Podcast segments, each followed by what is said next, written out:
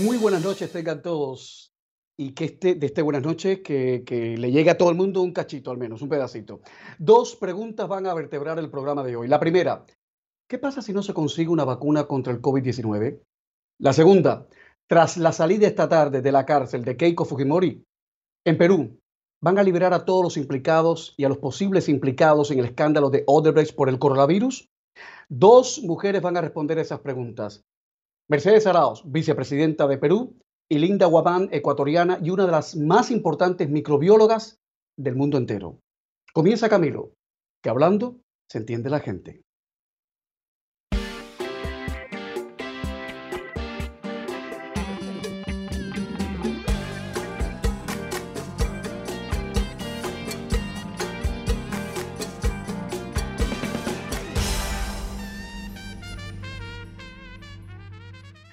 Señora Mercedes Arauz, vicepresidenta de Perú, bienvenida a CNN. Buenas noches. ¿Cómo está, Camilo? Gusto de oírlo. Igualmente, el gusto es recíproco. Dígame una cosa, tras la salida de esta cárcel, esta tarde de la cárcel uh, de Keiko Fujimori, ¿se puede esperar algo así como la liberación de un sujeto como Abigail Guzmán, el líder del, del grupo terrorista Sendero Luminoso? ¿Van a seguir liberando a implicados y presuntos implicados en el escándalo de Odebrecht? Por la amenaza del coronavirus? Mm, a ver, vamos con, por partes. Eh, no conozco el detalle del caso de la señora Fujimori, pero ella había, su abogada, en un, ella está todavía en un proceso de investigación, no está en un caso de acusado y purgando una condena como Abimael Guzmán. En ese caso simplemente no hay posibilidad de que salga de la cárcel. Ella está todavía en un proceso de investigación. Como tal, ella había sido puesta en una condición de prisión preventiva. Eh, como muchos casos, en el Perú hay más de un tercio de la población que está en las cárceles, en los penales hoy día, están en prisión preventiva. Pero en el caso de la señora Fujimori en particular, ella había pedido a su abogada que esto lo había, la, la, la, la, prisión preventiva en una segunda vez que se le daba prisión preventiva, le había dado un juez de primera instancia.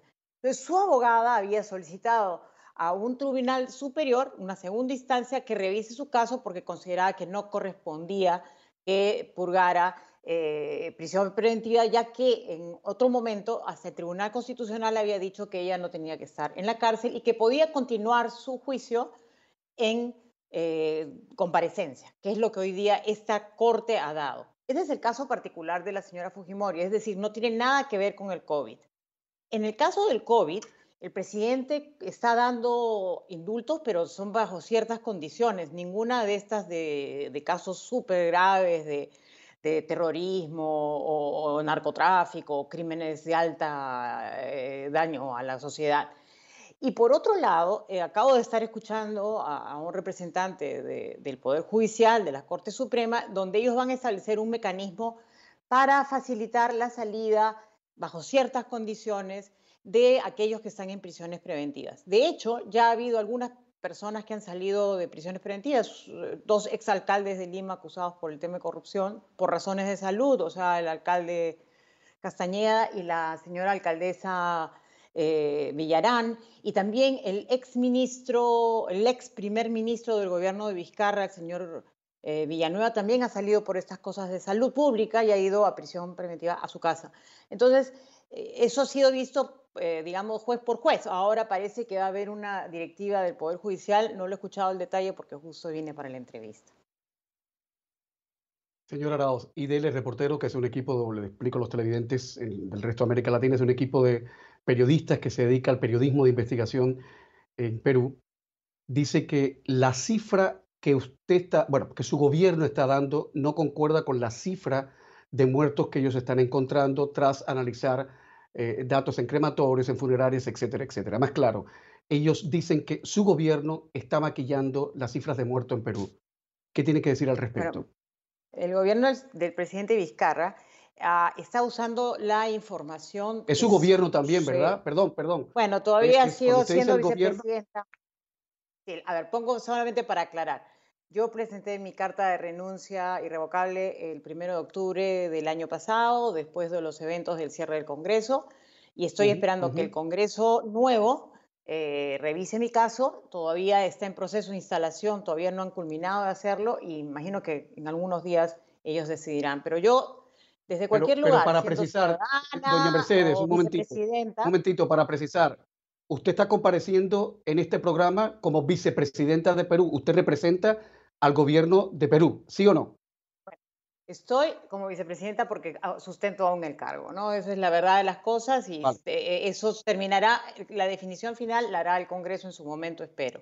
Pero como ciudadana y como vicepresidenta también estoy a disposición de cualquier momento de apoyar siempre al gobierno, porque creo que en ese momento las diferencias políticas deben quedar a un costado y la preocupación principal de todos debe ser que el Perú como un todo esté unido para poder lograr vencer esta pandemia de lo mejor posible. ¿no? repreguntar, ¿su gobierno está maquillando las cifras de muertos? ¿Sí o no?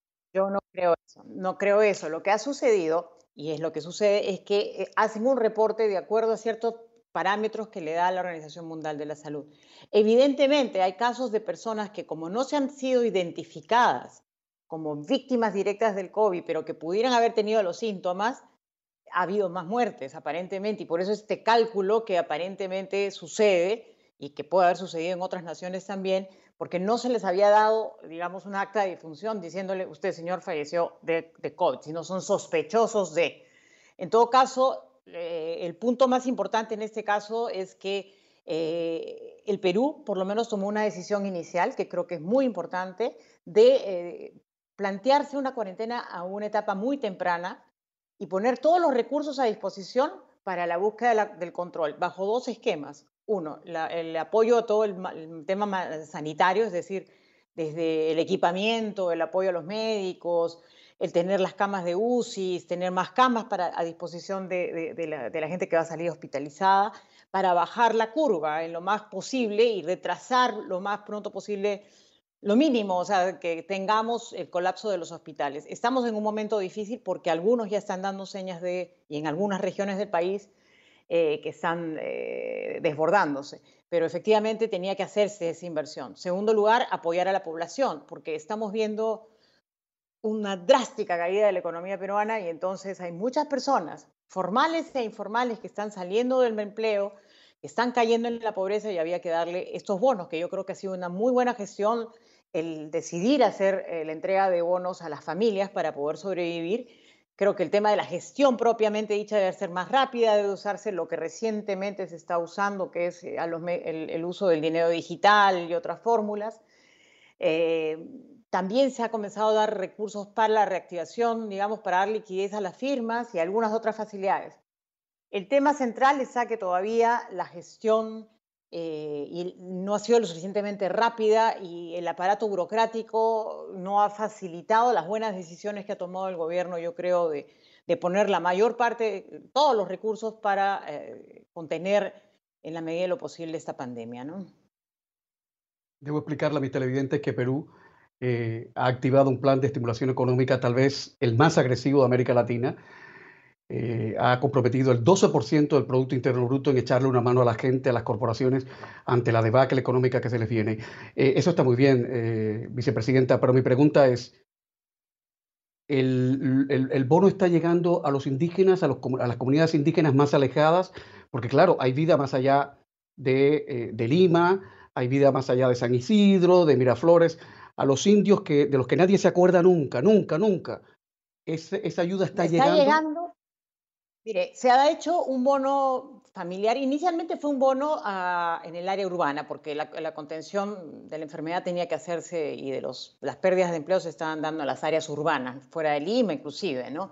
Ese es el primer bono que fue inicialmente una primera parte de 380 soles y ahora se está dando la segunda etapa ya de otros 380 soles. Están todas las ayudas normales que existen y siguen dándoselas, ¿no? Como eh, lo que es el programa Juntos, que va a las zonas más rurales, más pobres. Después se ha dado otro bono de 760 perdón, soles también para las familias independientes que no habían sido cubiertas y ahora se ha vuelto a dar otro bono más, que es un bono que, que lo llamamos monos, un bono universal que va a cubrir hasta un 75%, digamos, de las familias, porque ahora es indistinto, ¿no? Sobre todo para llegar a las familias más pobres que no, no están en planilla. Y en el caso del mundo agrario, del mundo rural, de donde están las comunidades indígenas, también se están dando con un eh, bono orientado a esas familias, o sea que sí se está tratando de llegar a ellos y también contener que la enfermedad llegue a esas comunidades, porque lo que ellos prefieren es que no entren, como están aislados, porque por las áreas rurales hay mucho aislamiento, eh, esas, familias no está, esas familias deben recibirlo, pero de una manera que no se invada sus espacios. Ahora, el problema que estamos teniendo es que hay una enorme migración de las ciudades, de la gente empobrecida, que está regresando al área rural. Y ahí es donde tenemos un problema de gestión otra vez. Eh, los gobiernos regionales no tienen la capacidad para atender a tantas personas migrando y yo creo que el Estado, el gobierno central debe tener un control muy fuerte sobre esto, tener mucho cuidado, evitar que regresen a las áreas rurales que son las que menos han sido infectadas. Vicepresidenta Arauz, eh, ¿usted está en condición de garantizar que en Perú no se va a repetir la ignominia la cosa horrible que pasó en, Guayaquil, donde los muertos estaban a la buena de Dios, abandonados en las calles y las casas, que en Perú hay una infraestructura que puede solventar esto, que esa imagen medieval digna de la peste bubónica no va a pasar en Perú. Eso es lo que está tratando el gobierno de evitar, justamente, ¿no? Entonces, hoy día el esfuerzo de ampliar los servicios médicos, de ampliar eh, toda la parte de crematorios y o la parte de los entierros bien estructurados. Ya hay protocolos especiales para ello. El, manejo de esto que es enorme, de verdad, es, es, un estado de guerra, ¿no? Y con todas esas dificultades, el Estado está tratando de poner todo el esfuerzo de lograr ahí. Y por el otro lado, yo diría, hay un esfuerzo también que creo que hay que introducir un tema de la cooperación internacional en esta materia. En Perú se está haciendo eh, inclusive investigación para el tema de la vacuna. Eh, y creo que hay posibilidades de encontrar cooperación internacional entre países vecinos, entre países hasta con Estados Unidos, si es posible, para seguir trabajando en eso. También las medicinas para contener la enfermedad y evitar las muertes. Ese es otro elemento importante. Otro tema de cooperación es las, la posibilidad de muestreo. La posibilidad de muestreo depende de cómo podamos conseguir las muestras, tanto moleculares como las serológicas, para poder captarlas. Si se concentran en un solo país, y el Perú no consigue y son escasas, tenemos problemas, lo mismo que son todos los aditamentos que requieren los médicos. Tenemos que tener las facilidades y eso implica una inmensa cooperación entre países para poder lograr que conjuntamente bajemos la, pandemia eh, eh, que es tan grave para todos. Un solo país no puede, esto, esto tiene que ser eh, el resultado del trabajo conjunto de mucha gente generosa y compasiva. Vicepresidente Arauz, me va a perdonar, pero yo tengo que hacerle una pregunta que seguramente le va a molestar muchísimo, la voy a hacer después de publicidad. Pero es que se la tengo que hacer porque si no me trucidan los televidentes en Perú y fuera de Perú. Si no la hago, no tengo perdón de Dios y tal vez usted se moleste. En minutos, ¿qué pasaría si no se consigue la vacuna? La respuesta la va a dar Linda Guamán, microbióloga ecuatoriana y una de las mujeres que más sabe del tema, aquí en CNN en español. Ya volvemos.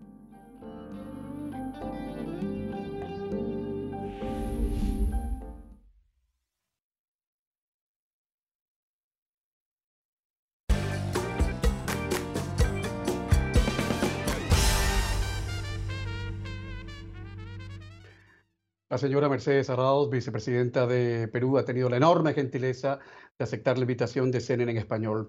Eh, doña Mercedes, Nadia Ramos, en el numeral Camilo Coronavirus, dice que usted no representa a los peruanos. No voy a, decir textualmente lo que están diciendo por, por, un tema de respeto, pero en esa tierra de nadie, que son las redes sociales, la gente la está calificando de usurpadora, de traidora. Sus adversarios le siguen pidiendo a esta hora la renuncia mi pregunta es, ¿cómo usted encaja las críticas y los ataques personales en un momento tan, tan difícil de su gestión? Porque hasta donde tengo entendido, aunque usted tan valió al principio del programa, usted está hablando todavía a nombre del gobierno de Perú y representando al gobierno de Perú, al margen de que haya presentado la carta, etcétera, etcétera, etcétera. ¿Cómo encaja usted esto? yo represento al Perú porque constitucionalmente a mí me han dado el título de vicepresidenta de la República y eso no me ha sido aceptado todavía por el Congreso de la República actual. No es porque yo ya estoy alejada de la gestión del gobierno del señor presidente Vizcarra y no hablo con él desde el mes de, desde el primero de octubre, ¿no? Eh, perdón, perdón, ¿cuánto? Desde el primero de octubre y estamos en, tengo una relación. en mayo. Ah, exacto. Por eso no hablo por la gestión, tengo que ser Perdón, octubre, noviembre, diciembre, enero. febrero, marzo, abril. Oh, siete, siete, meses la vicepresidenta no era, no era presidente. Doña, doña Mercedes, ni en Macondo pasaba eso, ¿eh? Un cafecito. Bueno, pero es que la, la, situación es como es. O sea, yo presenté mi renuncia irrevocable y como el Congreso había sido cerrado, el, eh, el nuevo Congreso es el que tiene que aceptar mi renuncia. Esa renuncia está en las manos del Congreso y yo espero que eso se resuelva pronto, me imagino.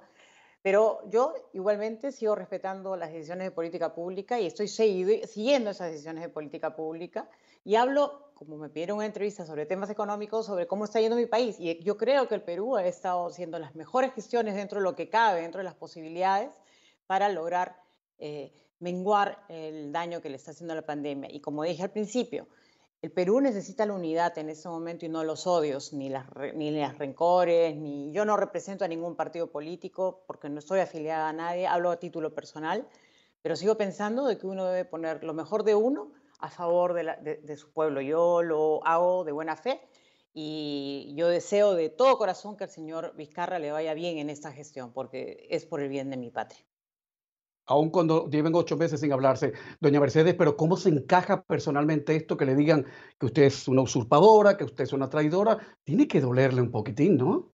Me imagino. Bueno, soy un ser humano como cualquier otro eh, no soy una usurpadora. Yo estuve opuesta a una, decisión de política del señor presidente Vizcarra, al cual lamentablemente decidió cerrar el Congreso. Pienso que no debió hacerse. Sigo pensando que no estaba dentro del marco de nuestra Constitución, a pesar de la decisión del, tribunal que fue 4 a 3, una posición bastante dudosa, digamos, de, de revalidarla. Y finalmente yo no usurpaba. A mí me habían, digamos, para ponerlo así, el Congreso decidió darle una suspensión a él y a mí me tocaba seguir el mandato constitucional, como lo hizo cuando fue el, caso del presidente Kuczynski. No es que yo decidiera hacer algo de, mala fe o, haya estado, y ni siquiera se me ocurre buscar que caiga el presidente, porque nunca lo quise. Yo siempre estuve opuesta a la vacancia, como lo estuve también opuesta a cualquier forma de cierre del Congreso. Y eso fue siempre mi forma de ver. Creo que había que caminar en la justicia y la, y la, y la, y la democracia que, que, le corresponde a mi pueblo. ¿no? Doña Mercedes, ya que usted está, está y no está, está in and out, esas coyunturas políticas que solo en América Latina se dan, y por eso las cosas nos van como, como, nos van, y lo digo con todo respeto, aunque no se note, ya que usted está y no está, ¿qué opinión le merecen los congresistas o una buena parte de los congresistas peruanos, como ciudadana. La última vez que estuve en Perú, el propio presidente Vizcarra me dijo, textual, está grabado y salió en esta pantalla, no confío en los jueces peruanos. Dos, buena parte de los congresistas son irrespetables porque se cambian constantemente de casacas. Y buena parte de ellos incluso son analfabetos funcionales, me dice la y en mi viaje a Lima no había un limeño que defendiera a los congresistas. Tiene que haber gente buena. Yo a los que entrevisté, todos hablaban peste de los congresistas. Usted, que está y no está, ¿qué cree realmente de los congresistas peruanos? ¿Ellos son los que han llevado el país a, esta, a este camino? ¿O la culpa la tiene la gente, que, pueblo, que los puso ahí? No, no, por favor, no, no, no, no. Es, yo no quiero echarle la culpa al pueblo, ni mucho menos. Eh, el, problema del Perú viene ya un poquito más de atrás, ¿no? El tema es un problema donde los partidos políticos son muy débiles, se convoca personas que entran porque son populares en sus pueblos, pero no necesariamente eh, tienen un, grado de preparación adecuada, o, bueno, hay grupos de interés también que tienen mucha fuerza eh, en esos grupos. No todos los congresistas son malos. Yo he tenido el gusto de conocer a buenos congresistas que hacen su labor. Me considero entre ellos. He trabajado durísimo, he sacado buenas leyes, leyes a favor de mi población, del pueblo y, leyes que han ayudado a sostener la economía del país. He trabajado muy de la mano con el presidente y el equipo del presidente Vizcarra hasta el último mes que estuvo en el Congreso. Eh, y, también conocí gente en la oposición de buen nivel. También había gente grave. Ahora el nuevo Congreso tampoco es que sea una maravilla, también tiene esos eh, intereses políticos particulares pero también considero que dentro de, los congresistas electos hay buenos congresistas, o sea, hay gente que está tratando de hacer posible que se sostenga un buen modelo económico, que las reformas económicas se den a cabo. Estoy segura que Hay gente que está dispuesta a poner todo, pero claro, hay que darle el soporte y desde el... Yo creo que los medios de comunicación deben ayudarnos un poquito a encontrar justamente esas agendas de diálogo que son más sólidas, más técnicas, con evidencia, en vez simplemente buscar la confrontación. Yo creo que eh, todos están en un juego equivocado, ¿no? Y creo que en ese sentido yo no desprecio ni al Congreso ni al Ejecutivo. Creo que todos tenemos que trabajar para lograr el, bien de nuestro, el bienestar de nuestra población. Doña Mercedes, muchísimas gracias por esta entrevista y la verdad me, he quedado de piedra porque yo nunca me había topado ni en los Estados Unidos de América hoy, que es una sociedad totalmente crispada y totalmente maniquea, donde el que está con el que apoya a Biden automáticamente tiene que pedir la cabeza a Trump. Ni aquí se da eso de que el, vicepresidente no le habla al presidente durante siete meses. Pero bueno, los latinoamericanos, algunos latinoamericanos son así.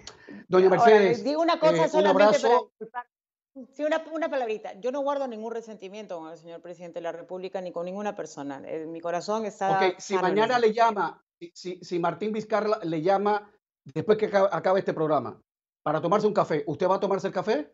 Con él? Siempre, por supuesto, y apoyaré toda la gestión en la posible, de mis posibilidades para que lo mejor suceda para que podamos controlar la pandemia en nuestro país. Bueno, ya algo es algo porque lo más importante es salvar la vida a la gente. Doña Mercedes, muchas gracias y buena suerte para usted y su familia y para todos los peruanos. Muchas gracias. Igualmente, cuídense. Muchas gracias. Igualmente. Señoras y señores, ¿se han puesto a pensar qué pasaría si esa vacuna no se consigue? ¿Qué diablos vamos a hacer? Lo va a responder una de las microbiólogas más brillantes de América Latina y el mundo entero, Linda Woman, aquí en Camino.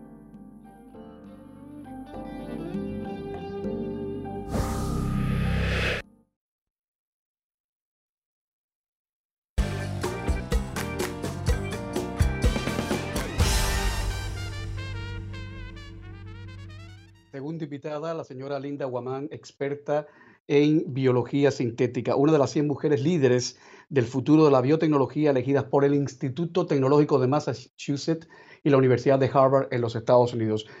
Doctora Guamán, bienvenida, buenas noches. Hola Camilo, buenas noches.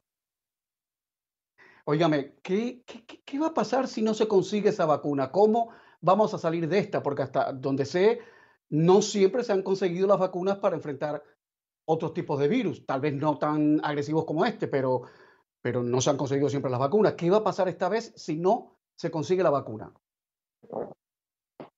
Probablemente va a pasar lo mismo que ha pasado con otros virus, probablemente como la influenza, que al inicio encendió mucha alarma y conforme ha pasado el tiempo hemos aprendido a vivir con él eh, yo creería que vamos a tener uno o dos años con aislamiento, como los, los que hemos visto ahora en nuestros países. Eh, si no se consigue la vacuna, vamos a tener que aprender a vivir con la enfermedad y tal vez eso sea bueno porque los países se den cuenta que la investigación, la salud y la educación son importantes. Doctora Guamán, Ecuador fue uno de los países que también logró secuenciar eh, el mapa genético del coronavirus. ¿Para qué sirve la secuenciación del coronavirus? Em, hagamos de cuenta que em, tenemos un asalto y entonces eh, alguien consigue dar un testimonio hablado de quién fue el ladrón. Entonces empiezas y dices, pues es una persona alta, este, de contextura, etcétera, eh, de tal raza, y tú conociendo esos rasgos consigues identificar de mejor manera o un poco predecir lo que va a hacer ese individuo. Lo mismo pasa con este organismo que ahora nos está atemorizando tanto. Eh, saber eh, la composición, el código de sus letras es como una descripción hablada de quién es, de dónde vino, que, cuál es el potencial que tiene para hacer y, y además con eso sirve muchísimo para poder hacer desarrollo de vacunas. Ya una vez que ustedes han logrado secuenciar el código genético del COVID-19, ya saben perfectamente de qué pata cojea la cepa que nos está dando tanta guerra? Bueno, es importante saber que una vez que se secuencia el genoma, el trabajo que los hicieron colegas de la Universidad de San Francisco de Quito, eh, tú tienes la, el código de cada una de las letras. Ahora, eso te permite saber varias cosas, pero no todo. ¿okay?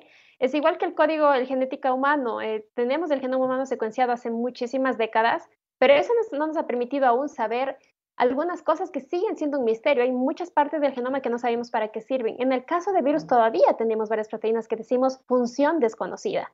Entonces seguimos aprendiendo. Todavía no podemos decir que ya lo tenemos dominado.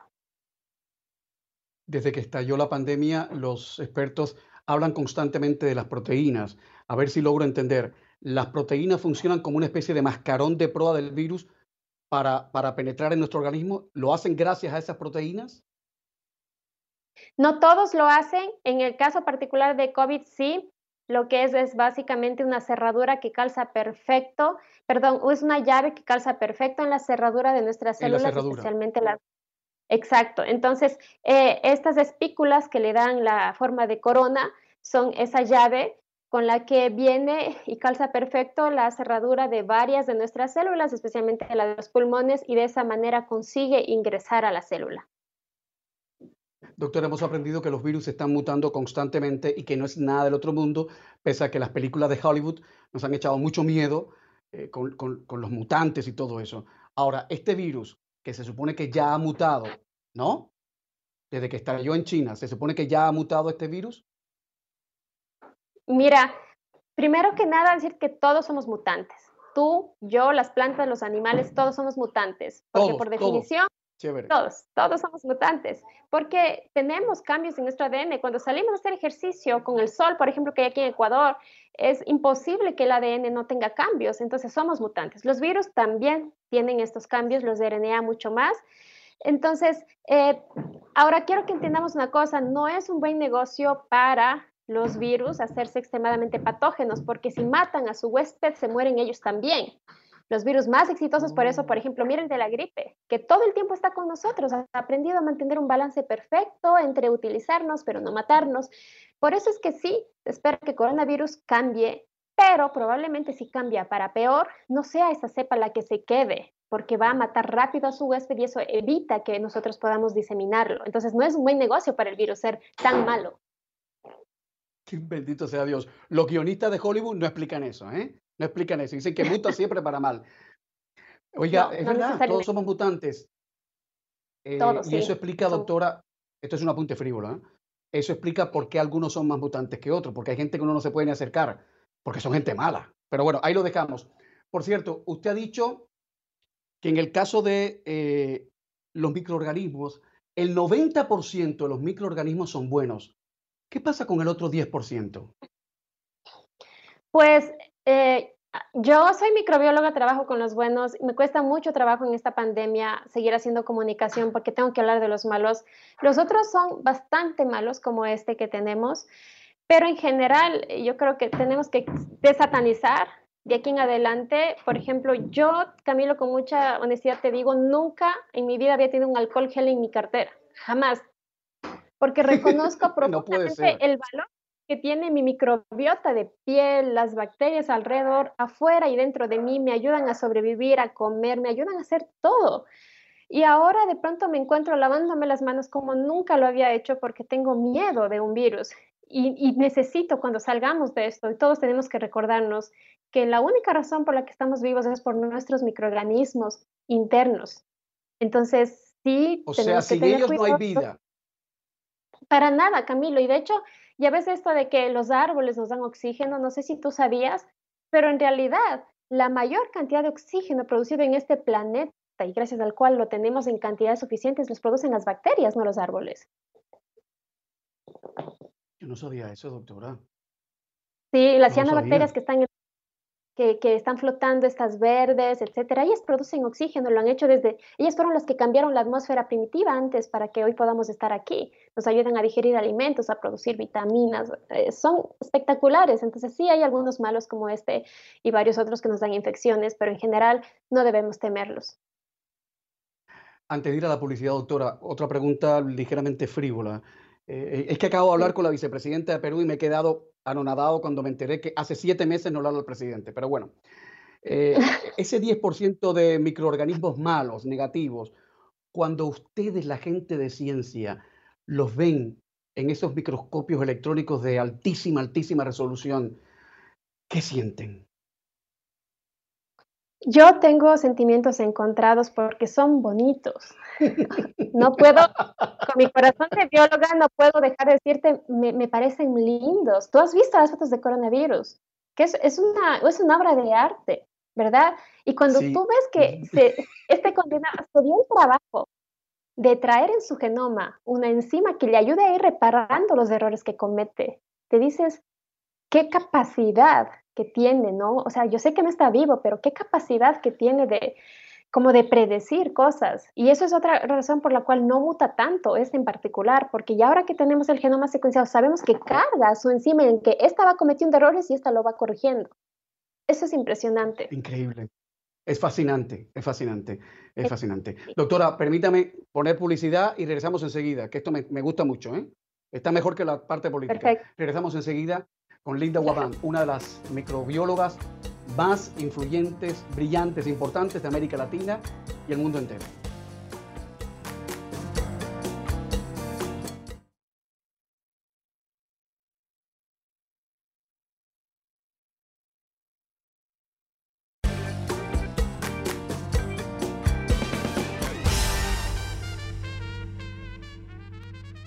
Doctora Linda Guamán, experta en biología sintética, ¿hasta qué punto ustedes pueden manipular el genoma de los microorganismos para que esos microorganismos trabajen en nuestro favor y no en contra? Pues eh, como nunca en la historia de la humanidad tenemos las herramientas que nos permiten hacer eso. Existen obviamente ciertas restricciones bioéticas, especialmente cuando se trabajan con organismos superiores, pero yo diría que tenemos una capacidad bastante grande para manipularlos para que produzcan cosas buenas. De hecho, muchas herramientas de diagnóstico hoy en día que se han aprobado para detección de COVID están dadas por este, herramientas justo que han sido producto de estas modificaciones y también eh, tratamientos que probablemente se puedan aprobar. Entonces sí, estamos afrontando una batalla contra un virus, pero varias de las herramientas, tanto para detectarlo como para curarlo, vienen de otros virus y eso es interesante. Doctora, ya sabe usted que nosotros nos acordamos de Santa Bárbara solo cuando, cuando truena. Mi pregunta es, ¿cree usted que con esto de la pandemia los gobiernos regionales en América Latina, los políticos, serán a partir de ahora más sensibles con los expertos, con los hombres de ciencia y van a dar más plata, en vez de darle más plata a los militares o de robársela a ellos, van a dar la plata para las investigaciones científicas que salvan vidas? Pues estaba teniendo esperanza hasta que el primero de mayo el gobierno de Ecuador eh, decretó un recorte de presupuesto para todas las universidades públicas de alrededor de 90 millones de dólares.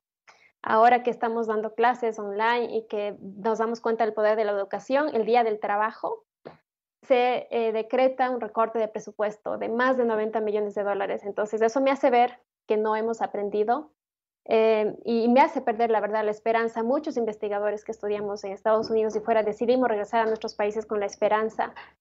Y eh, es triste ver que probablemente vamos a depender del gobierno de turno para saber si es que esto va a poder cambiar o no. Y todavía se preguntan los periodistas, los congresistas, los líderes de opinión en América Latina, ¿por qué se van nuestros cerebros a trabajar a Stanford University o a Bruselas o a Suiza, Dinamarca? ¿Por qué se van? Porque no tienen espacio no tienen espacio. ¿Usted va a seguir en Ecuador trabajando a pesar de los pesares, doctora? Bueno, yo soy becaria de un programa del gobierno, eh, de un gobierno pasado y tengo el compromiso de permanecer en el país eh, por unos años más, eh, luego de los cuales evaluaré la posibilidad, dependiendo de cómo sigan las cosas, de estar o no, pero estoy muy contenta de haber estado aquí en este momento porque he podido organizar varias iniciativas para hacer diagnóstico, para ayudar, para divulgar y, también eso tiene mucha más valía, el poder hacer transferencia de conocimiento y ser referente para otras generaciones. Entonces, lo evaluaré en su momento. Yo estoy muy satisfecho de haberla tenido en el programa porque usted es una voz en medio de tanto chirrío, tanta gritería, usted es una voz muy parsimoniosa, muy balanceada y eso es lo que justamente necesitamos, información y, no miedo y no eh, bravuconerías políticas. Ahora deberían hablar solo gente como usted y los políticos al armario, los políticos debajo de la mesa.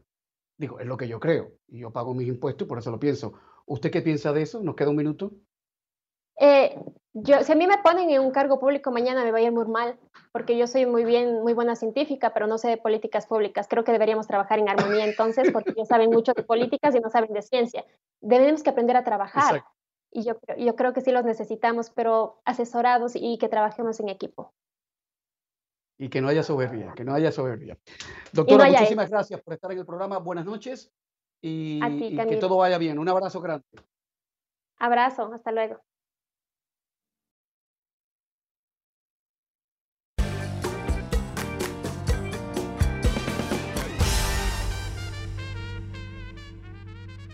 Este lunes ha sabido que uno de los modelos matemáticos que usa la Casa Blanca ha pronosticado que en Estados Unidos se va a duplicar el número de muertos por el COVID-19. Más claro, que el coronavirus va a matar en las próximas semanas a más de 134 mil personas aquí en los Estados Unidos.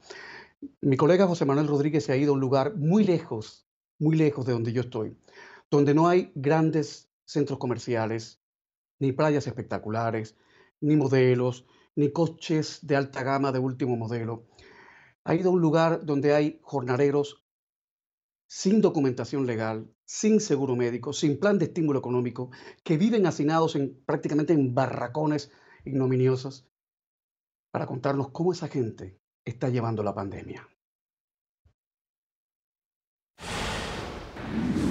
Ubicada a unos 160 kilómetros al oeste de Miami se encuentra Immokalee, una población de poco más de 26.000 habitantes, de los cuales, según el censo de los Estados Unidos, el 42.4% vive en la pobreza.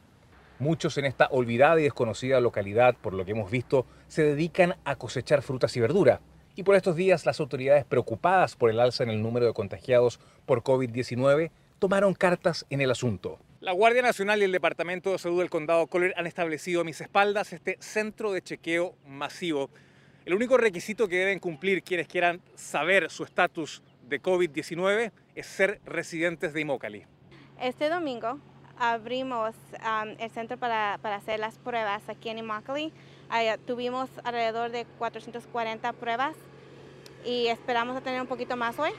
Hasta el lunes se registraban 60 casos y un fallecido en comparación con los 48 que se contabilizaban hasta el sábado, según nos dijeron en el Departamento de Salud del Condado de Collier. Las autoridades además han habilitado ocho puntos para que los residentes se laven las manos debidamente. Mientras desafiando las altas temperaturas, esta mujer guatemalteca que vive con cinco personas más en su casa, algunas de ellas totalmente desconocidas, llegó hasta este recinto improvisado por la Guardia Nacional para hacerse la prueba. Venimos a, chequear esto de enfermedad que hay, a ver si no se infecta o vas a infectar, pues, quién sabe. Este migrante mexicana que también vino a hacerse el examen es madre de 10 hijos y empleada de una taquería. Lleva dos meses sin trabajar y cuenta que está sumida en la más absoluta incertidumbre. Todos dependemos del trabajo día a día y el no salir a trabajar, entonces, ¿cómo cubrimos los gastos de ellos? Dice sentirse frustrada por quienes no han sido estrictos con esta cuarentena. Anoche había fiesta. Entonces eso a nosotros no nos ayuda en realidad de nada. ¿De qué sirve que nosotros estemos en la casa si las otras personas siguen teniendo contacto? Para Gerardo Chávez de la Coalición de Trabajadores de Imócali, una organización sin fines de lucro que vela por los derechos de los inmigrantes, este chequeo masivo ha sido una muy buena iniciativa dentro de un contexto social duro y difícil trabajadores pobres, que la pobreza los obliga a vivir amontonados ah, para poder ahorrar un poco de dinero para la familia, que la naturaleza del trabajo es una naturaleza donde parece más importante el producir y seguir generando ganancias que ah, el garantizar que la gente tenga las protecciones necesarias y el espacio para distanciarse. Son menos los trabajadores agrícolas que diariamente regresan en autobuses de las cosechas. CNN no ha podido corroborar si se trata de una medida de distanciamiento social o si hay menos mano de obra en el campo. Mientras tanto, este trabajador agrícola guatemalteco hace un llamado para que se recuerde a quienes son, en parte, los artífices de que los alimentos lleguen a la mesa la gente que, que, que trabaja en la, agricultura, es la gente que está más olvidada de, todo lo que está pasando ahorita. O sea, que se están preocupando más donde hay más ingresos económicos y, y todo. El chequeo masivo termina el martes y muchos trabajadores que llegan del trabajo apenas tienen tiempo para someterse al test. Más adelante quizás regresen las pruebas regulares para quienes tengan síntomas. A pesar de todo, este pueblo, que a veces parece alejado de Dios, del dinero y de los hospitales, seguirá escribiendo su historia de sacrificio. José Manuel Rodríguez, CNN y Mocali, Florida. ¿Han fijado que siempre, siempre son los mismos los que pagan el plato roto? Hay cosas que nunca cambian. Recuerden, el lunes, gabinete de crisis, el miércoles, miércoles, gabinete de crisis en este programa. ¿Por qué justo ahora, en medio de la pandemia, aumenta la propagación de las noticias falsas y la desinformación? ¿Es que somos tontos o nos hacemos los tontos? Buenas noches, buena suerte.